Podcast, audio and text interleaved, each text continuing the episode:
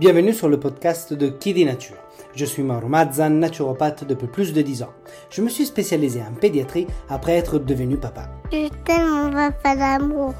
C'est à ce moment-là que je me suis rendu compte du manque d'informations autour de la prévention et de la santé au naturel pour nos enfants. Un manque d'informations et d'accompagnement auquel énormément de parents sont malheureusement confrontés, auquel avec mon épouse nous avons été confrontés. Ne vous êtes-vous jamais demandé comment soulager les coliques naturellement? Que faire en cas de RGO si mon enfant est allaité? Quel petit déjeuner tient au corps toute la matinée? Comment soutenir leur immunité? Ou encore, les allergies sont-elles une fatalité? Pourront-elles se résoudre un jour? Faut-il baisser la fièvre? Autant de réponses qui sont difficiles à trouver aujourd'hui en tant que parent, confrontés à plein, trop d'informations, souvent contradictoires. Et c'est une vraie jungle. En effet, les enfants ne sont pas des mini-adultes, mais des organismes complexes en perpétuel changement dû à la croissance. Je souhaite alors avec Kiddy Nature partager des astuces et mettre un peu d'ordre dans des idées reçues concernant des problématiques pourtant bien réelles, telles que le RGO, les coliques, le sommeil, les allergies, les troubles digestifs, l'immunité, etc. À travers les épisodes de ce podcast, je souhaite vous accompagner, vous, parents, à travers toutes les étapes de croissance de vos enfants, naturellement. Bienvenue donc sur Kiddy Nature. Ici, vous trouverez un accent italien bien marqué, La vita è bella. des métaphores pour vous expliquer les choses facilement, le but étant que je ne sois pas le seul à y comprendre quelque chose, n'est-ce pas? Du contenu pour vous, parents, qui souhaitez devenir des protagonistes et alliés pour la santé de vos enfants. Alors, où que vous soyez, installez-vous confortablement. Faites un sourire à votre voisin sur le bus. Mettez votre minuteur pour ne rien cramer en cuisine. Montez un tout petit peu le volume si vous êtes en train de passer l'aspirateur. Et profitez de cet nouvel épisode. Voici un résumé de nos dernières vacances avec les grands-parents.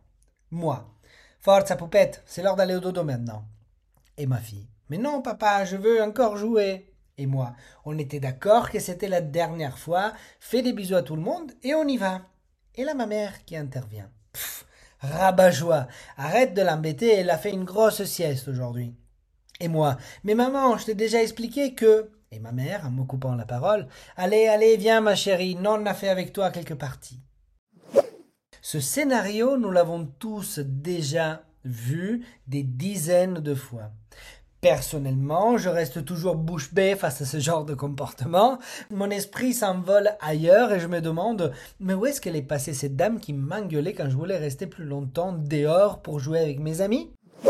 À part le fait que ma mère devrait écouter l'épisode numéro 9 Bien dormir, le secret des champions, je suis intimement convaincu qu'il s'agit du grand mal des nouveaux parents. Autant d'efforts fournis afin de créer des routines solides et bien rodées, des semaines pour s'accorder avec nos enfants sur certaines règles élémentaires, ou tout simplement afin d'arriver à faire respecter le deal passé ensemble, le tout jeté dans la poubelle en quelques jours.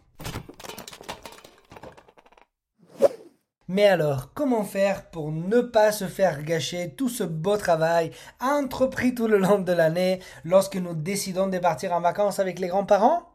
Pour cet épisode, j'ai donc décidé de réfléchir à mes meilleurs conseils pour survivre aux vacances avec les grands-parents. C'est parti.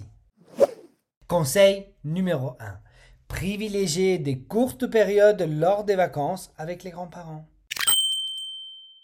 Cela semble un conseil banal et pourtant nous sommes souvent enclins à se laisser gagner par l'enthousiasme lorsque nous sommes en pleine organisation des vacances. D'autant plus si cette organisation se passe lors d'un appel en visio ou d'un dîner légèrement arrosé. Il est au contraire important, à mon sens, de faire 13 heures des expériences précédentes afin de connaître et surtout respecter nos limites de tolérance. Il sera donc bien plus profitable pour tous hein, d'organiser un simple week-end ou une petite semaine pendant laquelle tout le monde profitera de moments passés ensemble. Méfions-nous donc de cet élan trompeur qui nous mène à vouloir à tout prix réserver une location pendant 15 jours et trois jours plus tard se retrouver à faire des grandes respirations dans le sac du pain en papier craft pour ne pas défenestrer la belle doche. Un autre conseil dans le conseil, privilégier des locations différentes afin d'avoir toujours une porte de sortie en cas d'urgence si la situation se faisait ingérable. Bon, euh, nous on y va car on doit encore étendre le linge de ce matin, laver les enfants, etc. Vous voyez le genre. Conseil numéro 2. Répartissons-nous les tâches. Je le sais, on nous avait promis, comme des vendeurs du téléachat, des vacances dans lesquelles on serait nourri, blanchi et surtout débarrassé des enfants toute la journée. Mais soyons honnêtes, dans quelle autre occasion pouvons-nous passer autant de temps avec nos enfants? De plus, il s'agit des vacances pour tout le monde. Nos parents ont beau être à la retraite, avoir élevé une armée d'enfants, avoir une bonne influence sur nos petits, ils n'ont plus 30 ans il faut les soulager. Je suis convaincu que lorsque nous sommes parents, nous sommes toujours en train de donner l'exemple à nos enfants. Rester avachi sur le canapé pour se faire servir ne transmet rien de positif. Je crois au contraire que se entraider dans la bonne humeur, dans l'intérêt de la découverte, surtout quand, comme moi, vous avez la chance d'avoir une famille multiculturelle, est une formidable occasion de tisser et renforcer des liens extraordinaires. Se faire aider ne signifie pas se faire servir. Conseil numéro 3. Délimitons les paramètres et les périmètres. Il est vrai que les vacances sont un moment de détente. Il est vrai également que lors des vacances, nous pouvons nous permettre d'être plus souples. Il est tout aussi vrai que certaines valeurs d'éducation se doivent d'être respectées en toutes circonstances et par n'importe qui. Plutôt que de passer nos vacances avec des grands-parents et faire le chien flic, hein, derrière tout le monde, en mode T9, hein, donc en mode correction, euh, il sera bien plus efficace de lister ce 5, 7 ou 10 règles simples et claires. Vous ne pêcherez pas d'originalité si vous arrivez le jour J avec une belle liste écrite sur un bout de carton avec les enfants et prête à être affichée sur le frigo de mamie. Par exemple, au lieu de passer la journée à arracher de la bouche de vos enfants les cookies que les grands-parents leur donnent, stipulez plutôt quelque chose du genre euh, pas de grignotage entre les repas. Ceci vous permettra de pouvoir être un peu plus flexible tant que tout le monde est à table, mais aussi à rester ferme dans toutes les autres occasions. N'ayez pas peur de ramener votre père face au frigo et lui faire répéter à haute voix la règle bien affichée. Le moment est venu de s'émanciper, les amis. Autre petit conseil, dans le conseil, décidez ces règles avant les vacances avec les grands-parents, de manière à ce que chacun ait l'opportunité de mettre sa petite règle à lui. Et oui, ce sont des grands enfants eux aussi. Donc, peu de règles, mais claires. Conseil numéro 4. Réglons nos comptes en dehors et pas devant les enfants vacances avec les grands-parents, nous nous retrouvons souvent en cohabitation forcée. Dans un environnement où chacun doit trouver ses espaces, où tout le monde essaie de trouver une routine similaire à son quotidien, sans pour autant nuire ou déranger les autres, il est donc fort probable que certains désaccords se transforment en disputes. Au-delà de toute justification ou légitimité sur les raisons pour lesquelles laisser échapper un éclat de voix, je propose de voir ceci au travers des yeux de nos enfants les effets sur eux sont pratiquement toujours les mêmes. Peur, tristesse et ou bouleversement. Sans que cela semble trop technique, il nous est suffisant de savoir que nos enfants ne sont pas mûrs sur le plan émotionnel.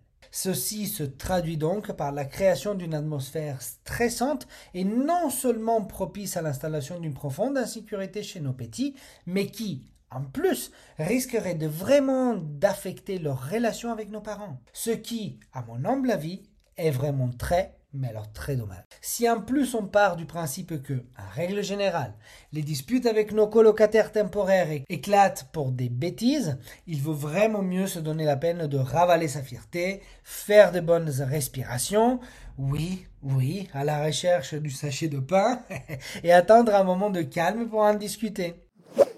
Nos enfants n'ont pas à subir les conflits entre adultes, surtout si cela pourrait gâcher la vision qu'ils peuvent avoir de leurs grands-parents. Si cela devait donc se produire, mon conseil est d'apaiser, sans dramatiser ni banaliser. Régler ces différends loin des oreilles et des yeux sensibles, puis revenir en montrant des signes de réconciliation, des accolades, des bisous, des doigts mouillés dans l'oreille, etc. De plus, expliquez à vos enfants ce qu'il se passe. Ne le sont pas de place au doute. Tout ce que les enfants ne savent pas ne peut pas les aider. Conseil numéro 5. Rappelons à nos enfants que nous sommes des invités. Celui-ci est plutôt un conseil qui s'adresse à ceux qui se rendent chez les grands-parents pour les vacances. Sûrement, mamie est la femme la plus douce et patiente au monde. Certainement, papy est l'homme le plus rigolo, rigolo sur la terre. Ceci ne signifie pas pour autant que nos enfants peuvent se transformer en fauves anarchiques, surtout si les grands-parents ne disent rien. Il est important de transmettre le respect pour les personnes qui mettent gentiment à disposition leur demeure et que l'on puisse jouir du temps passé ensemble. Si en tant que parents, nous sommes les premiers à se montrer irrespectueux, laissant nos affaires traîner partout, banalisant le fait que, tout le monde court avec les chaussures sur le canapé, comme on prétend que nos enfants deviennent respectueux, les enfants s'inspirent toujours de nos comportements. Conseil numéro 6. Créer des situations win-win. Pour expliquer cette expression anglaise, qui ne signifie rien d'autre que gagnant-gagnant, je reviens sur mon exemple d'ouverture de cet épisode. Dans une situation semblante, euh, il est évident que nous pouvons très facilement porter l'étiquette du méchant. Nous impensons notre vouloir, un bon coup de poing sur la table, on répète à tout le monde c'est moi le père. Et avec beaucoup d'autoritarisme, nous ramenerons nos enfants au lit en risquant de glisser sur les armes qui tombent à flot. Quel est le problème?